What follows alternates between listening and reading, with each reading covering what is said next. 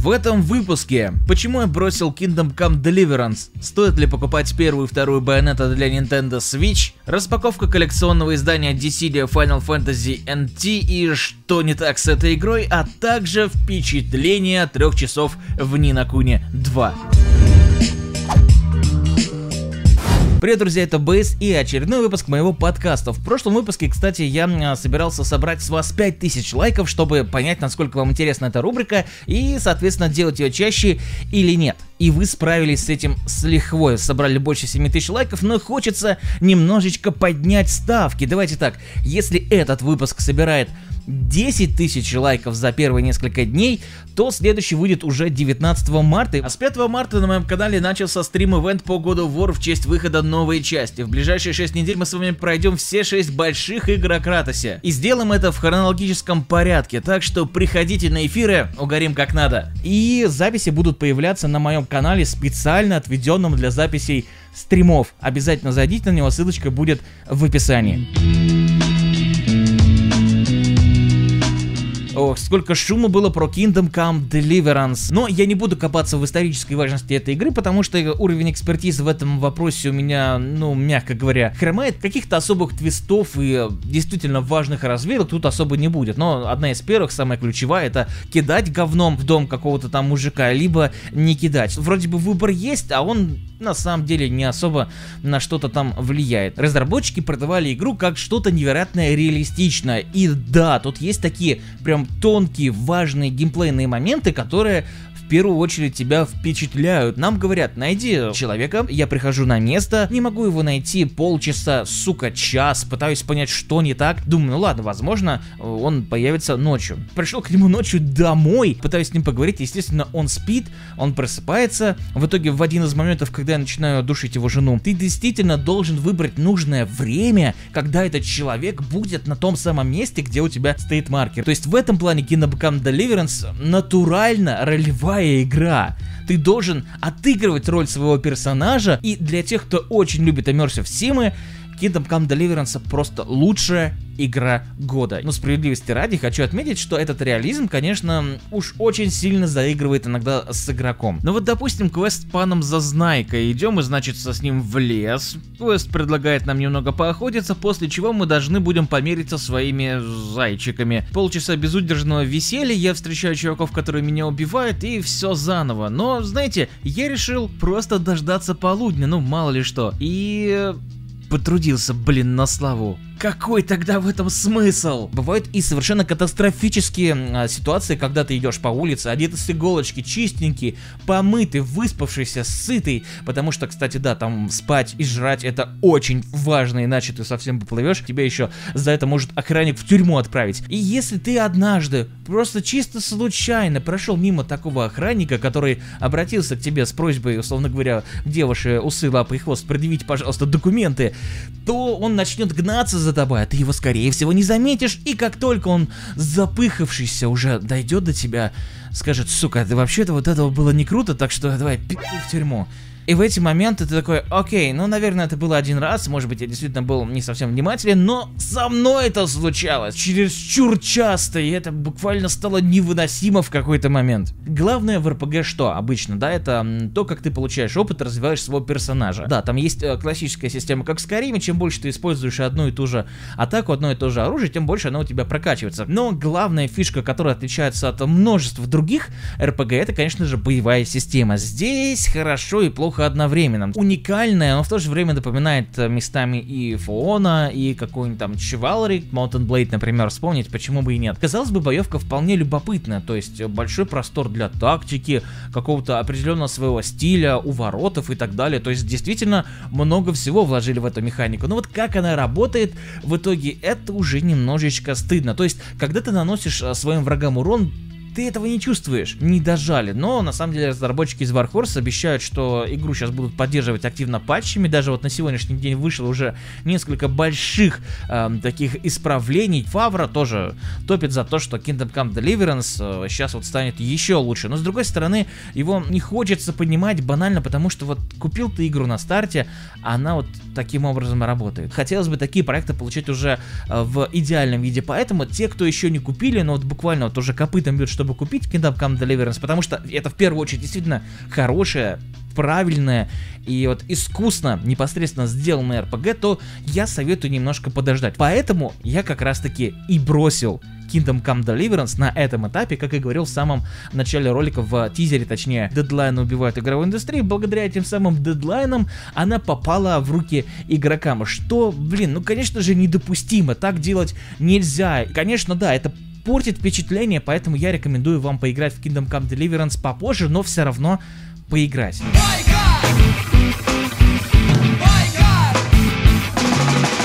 Ну что, расскажу сейчас про реальную байку братве. В итоге это а, Bayonetta 1 и 2, который я купил для Nintendo Switch в спешл издании. Стоила она на 2000 дороже, чем а, сам картридж с игрой. Сразу скажу, что комплектация не то чтобы богатая. В этой небольшой коробочке нас ждет а, еще одна, в ней стильный стилбук, как бы это ни звучало, с изображением первой Bayonetta. А сзади, как несложно догадаться, вторая. Ну, вроде выглядит достойно, даже сбоку. Следом идет обычный бокс с картриджем Bayonetta 2 и кодом на скачивание первой части. И что забавно, если больше нравится первая байка, то можно перевернуть обложку и вуаля.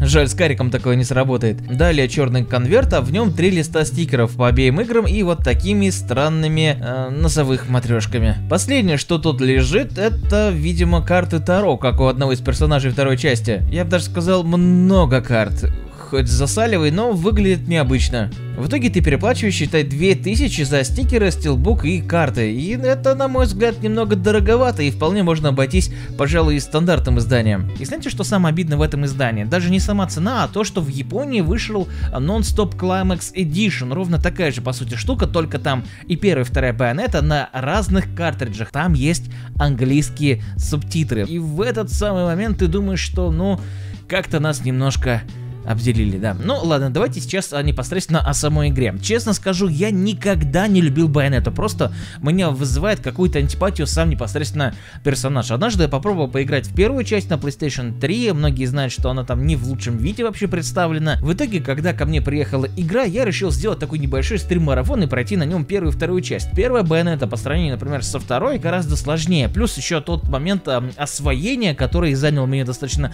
приличное количество времени, он тоже свое дело. Вот вроде бы все хорошо. Но когда ты встречаешь в первой байонете момент с погоней на мотоцикле, после 20 минут этой самой погони становится просто скучно. И ровно такой же момент лично для меня был, когда начался очередной э, шутемап. Но в целом впечатления после прохождения первой байонеты были, ну, все равно положительными, потому что это был качественно сделанный, оригинальный и интересный именно в плане механик непосредственно слэшер. И после того, как я начал проходить вторую часть, буквально на первых же часах я был в каком-то дичайшем восторге, потому что вот она во всем лучше. Вот если первую часть я в итоге проходил достаточно долго, 15 там что-то часов или типа того, можете посмотреть запись на канале, где у меня хранятся стримы, то вторую часть пролетел вот буквально на одном дыхании. Даже на харде вторая байонета, благодаря именно тому, что она стала лучше, играется проще. Это как съесть пюре и котлету отдельно, а вместе это просто лучшее блюдо. Если вот первая часть действительно это такая вот пюрешка, да, такая размазанная, долгая, местами с комочками вот этих нелепых вкраплений игровых механик, которые просто именно затянуты, то вторая часть это вот та самая котлета. Я понял, откуда вот эти вот все вот конские оценки, там девятки, десятки, что это чуть ли не лучший слэшер, в который вы сможете поиграть. И тут да, то есть лучшим я его, наверное, не назову, потому что у меня до сих пор вопросы к главному персонажу, непосредственно самой Байонете Церезе. Да, во второй части она выглядит куда более стильно, не такой нелепый, на мой взгляд, и, ну, куда более а, фан-сервиса угодный, если хотите. И что касается даже тех вкраплений игровых механик, которые бесили в первой части, здесь они выполнены вот именно так, что они не успевают надоесть, они круто тебя развлекают, да и вообще надо понимать, что Bayonetta 2, она чуть ли не вдвое короче, то есть более концентрированная в плане геймплея, в плане подачи того же сюжета, и вдвое больше радости радости детишкам принесла в итоге, как в твоей знаменитой песне про елочку. И сейчас мне искренне интересно, что же получится в третьей части. Ставлю на то, что на E3 покажут э, новый трейлер, скажут, когда же игра выйдет, и, э, ну, на мой взгляд, это должна быть осень 2018. И вот теперь я уже сделал то, что делаю редко. Я поменял полностью свое мнение касательно какой-то игры, потому что обычно, если мне что-то не нравится, то это навсегда. А в случае с Bayonetta она все-таки смогла меня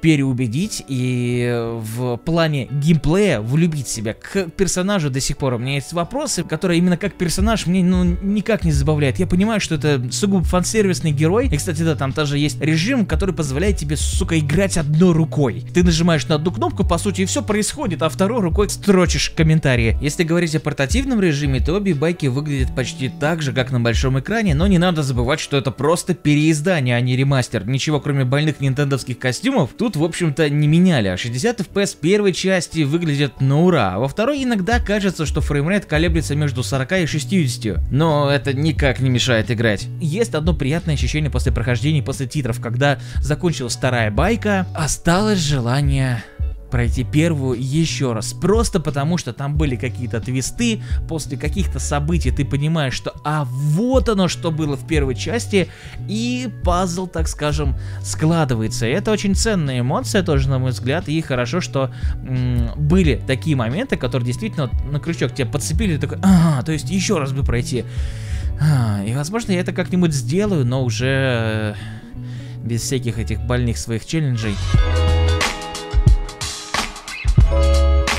Коллекционка Dissidia Final Fantasy NT это уже второе необычное издание за выпуск подкаста. Практически интегрировал сюда и рубрику на полку. Ну что ж, давайте в первую очередь посмотрим, что же внутри этой коробищи. Своим дизайном коробка напоминает спешлы по Final Fantasy 13. Сзади коробки иллюстрации всего того, что есть в издании, а под белой обложкой таится черный бокс с изображением ключевых героев вселенной Final Fantasy с 1 по 15 часть. Хотя в самой игре есть еще и Рамза из Tactics и Face из Type Zero, так что небольшой недочет. И первое, что мы видим внутри, это крутанский стилбук. На одной стороне Воин Света, на другой Гарланд. В стилбуке лежит диск с игрой, а также с диск с саундтреком, и под ними арты оружия героев. Вот что-что, классный ост финалкам не занимать, но могли бы сделать их чуть больше аранжировок. Далее небольшой бонус для мобильной JRPG по Dissidia, и вот бы во все коллекционки клали season pass ы. Было бы прекрасно. И ух ты, неужели это ККИ по финалке? Да, три фойловых карточки с воином света, Клаудом и Лайтнинг. И учитывая мою симпатию к MTG, я бы сыграл. Но это далеко не все все. Пожалуй, моя любимая часть всех коллекционок э, это артбук. Хороший плотный кавер, оглавление, приветственное письмо, сессия вопросов и ответов. Впервые вижу такое, если честно. Арты, инфа и скриншоты играбельных персонажей. Да, тут прям есть во что залипнуть, знаете ли. И тут, кстати, хотя бы показали вот всех играбельных героев. И вот что обидно, как вы, наверное, заметили, в сезон пассе нас ждет еще 6 персонажей. И вот в артбуке их нет. И знаете что? Ну вот могли бы уже и заспойлерить, черт бы с ним. Правда, даже не знаю, почему именно 6 и кого именно они хотят добавить. Может быть, это будет Чикоба, Мугл какой-нибудь. Ну или Бикс и Ведж на крайняк, потому что ни одна финалка без них не обходилась. Но, как говорится, как есть, так есть. А дальше у нас э, немного локаций, тоже одной финалки по Локи и самоны, которых можно призывать во время боя. В общем, артбук немного ленивый, но в принципе неплохой. И, конечно же, гвоздь программы — фигурка. Статуэтка Воина Света из первой Final Fantasy. Ну и, к слову, отличная работа, всякие детальки, поврежденная броня и да, неплохо, неплохо. Ну вот, собственно, и все. Такое получилось коллекционное издание. Выглядит в целом достойно, да. И в плане ценника и содержания, ну, неплохо. Неплохо. Я не скажу, что я в восторге, но вот фигурка, например, э, Воина Света, это уже достойный подгон для любителя серии. Но вот что касается игры, то...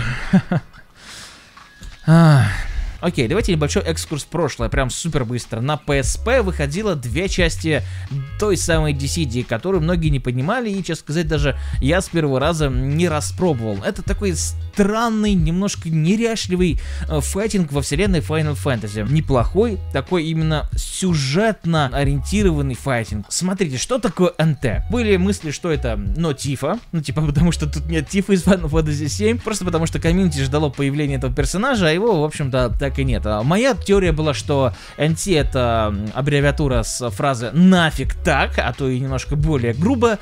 И, но самая такая более-менее логичная версия это New Tale, типа новая история, потому что все перелопатили и весь сюжет подставлен на чан с говном.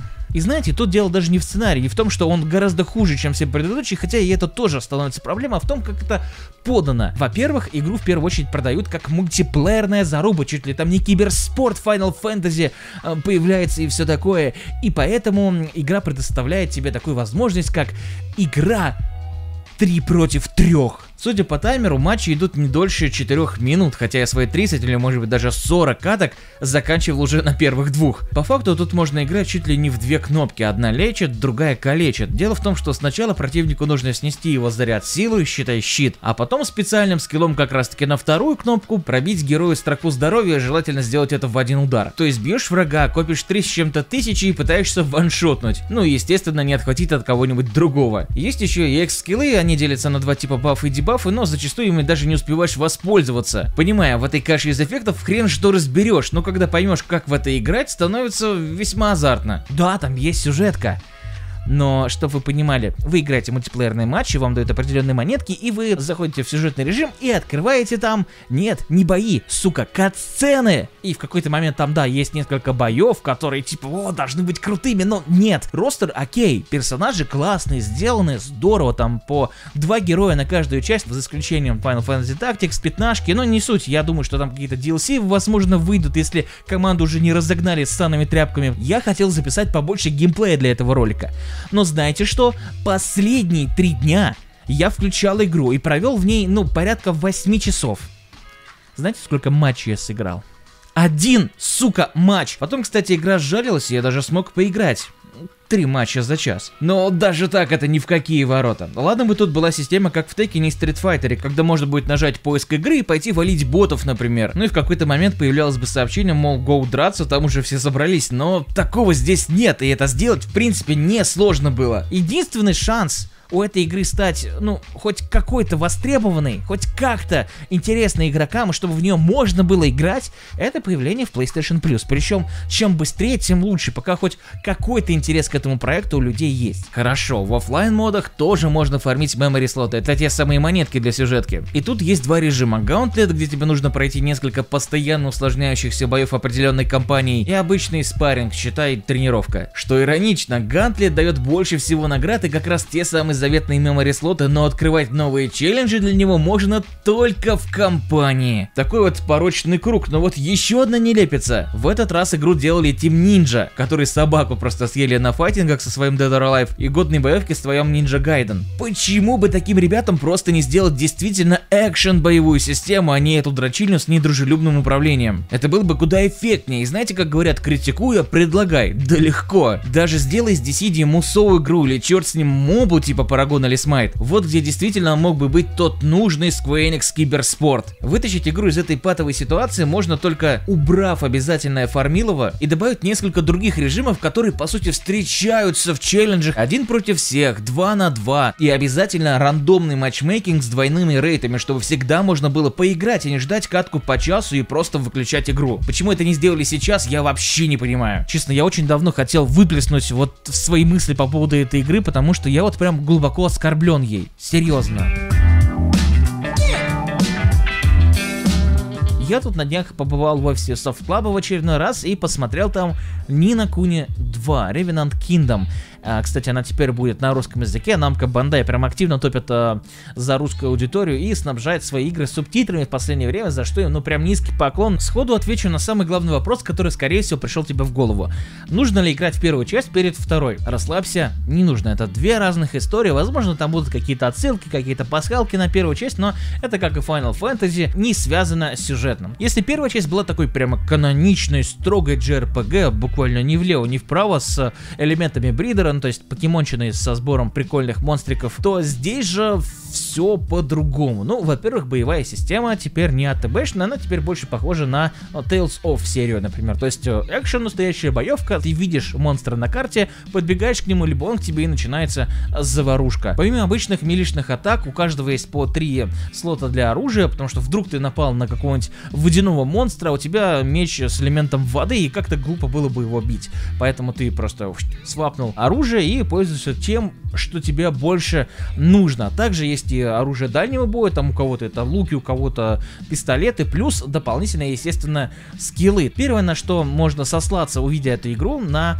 а, проект под названием New Little King Story, который выходил на Wii и на PlayStation а, Vita. Такая прикольная история про строительство королевства, сбора армии молодого короля. И тут, в принципе, вот ровно то же самое, потому что главный герой как раз-таки молодой король, который строит свое собственное королевство и пытается быть классным королем, справедливым правителем и строгим воителем даже будучи ребенком. Что касается подачи именно сюжета, вот все ровно то же, как и в первой части. Мы приходим в одно место, нам говорят, что, слушай, у нас тут есть проблема, вернись, пожалуйста, к нам, как только ее решишь. Ты идешь в соседнюю какую-то либо деревню, либо в пещеру, убиваешь там кого-нибудь нужного, либо просто делаешь какие-то хорошие дела, возвращаешься, тебя каким-то образом вознаграждают и говорят, слушай, а тут есть еще рядом другое королевство, кажется, там тоже будет не лишней твоя помощь. И ты идешь туда, и все вот одно за другое цепляется. Очень классическая как я сказал, японская РПГ. Но вот только с одной поправкой. Между этим ты действительно отстраиваешь королевство, как в какой-то,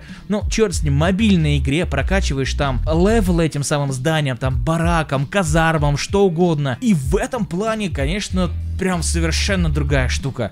То есть э, после каждого квеста интересно возвращаться на свою, так скажем, mother base и отстраивать там что-то, какие-то новые исследования проводить, как в XCOM. Вот если хотите, это реально вот такой мультяшный в некотором роде XCOM в плане развития.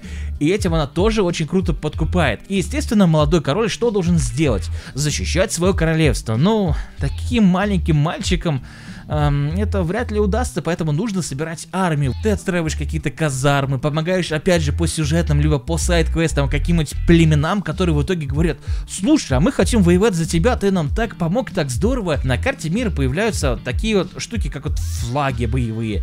И там целые миссии, тоже с отдельным абсолютно геймплеем. Ты должен взять себе там бойцов ближнего боя, поставить э, с ними в ряд э, бойцов дальнего боя и даже вокруг главного героя их там как-то переворачивать, чтобы в нужный момент милишники сносили забор, либо наоборот не сносили, а лучники через этот самый забор убивали других каких-то врагов. Там бывают, конечно, и обычные такие вот монстры, да, которые сбиваются в стаи. В дальнейшем черт его знает, как это будет устроено, но я думаю, что некие осады будут. Меня, да, смущают чибики в играх. Даже видя чибиков на карте мира, мне становилось как-то немножко не по себе. То есть я сразу чувствовал себя каким-то старым для всего этого дерьма. Как только ты попадаешь в какие-то данжи, города, там уже, конечно, все нормально. И, кстати, да, про данжи. Тут тоже появилось много свежего контента. Ну, во-первых, там нет никаких энкаунтеров, там все враги, которых ты встречаешь, могут получать от тебя в любое вообще время, без э, вхождения в фазу атаки, так скажем. И тут тоже появляется такая хитрая хитрая штука, как данжи в данжах. Условно, я встретил какую-то девчонку, она мне говорит, в мире есть 9 дверей, вот тебе ключ от них, ты будешь выполнять им особые сложные задания, и там будет э, крутой какой-то лут, и приходи потом с ним ко мне, я тебя вознагражу. То есть, такие челлисы, как в Bloodborne, если хотите, тоже новая механика. Плюс на карте мира встречаются челленджевые мобы, вокруг них такая фиолетовая аура, если их ушатать, ты можешь выложить какой-то просто конский крутой лут. Например, с одного такого я вылутал какой-то потрясающий броник, который добавлял мне плюс сколько-то там дохрена к броне, и это здорово. Если говорить об RPG элементах, то тут почти уникальная система прогрессии. Ну, про обычную level up это и так понятно, но здесь есть боевой эквалайзер. Он позволяет в любое время перераспределить вкачанную в определенную ветку статы и манипулировать ими так, как тебе удобно, чтобы приготовиться к действительно сложным замесам или просто в определенный момент сделать упор на получение опыта и денег вместо лута и чего-то там еще. Я не знаю, как дальше будет развиваться игра по сюжету, потому что, ну, уже то, что я видел, это уже дико здорово, дико весело. Например, когда ты встречаешь в городе шулеров, чувака, который разводит себя, играет с тобой в кости и говорит, что знаешь, ты тут должен нам несколько миллиардов э, местной валюты. Ты такой, что? В смысле, что я должен сделать? И натравляет на тебе какую-то странную ворону коллектора из банка Тинькова. Я не знаю, это...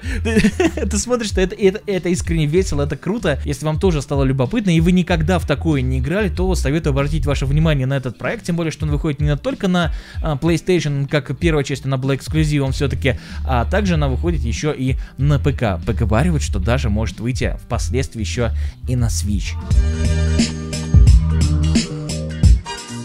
И это все, чем хотел с вами сегодня поговорить. Выпуск получился таким ярким на эмоции. Надеюсь, вам понравилось. Если это так, то обязательно поставьте лайк, если вы не сделали это еще в начале, чтобы следующий выпуск вышел уже через парочку недель. Давайте, петух, если досмотрели до сюда. И пфф, это был Бейс. И, конечно же, до новых встреч.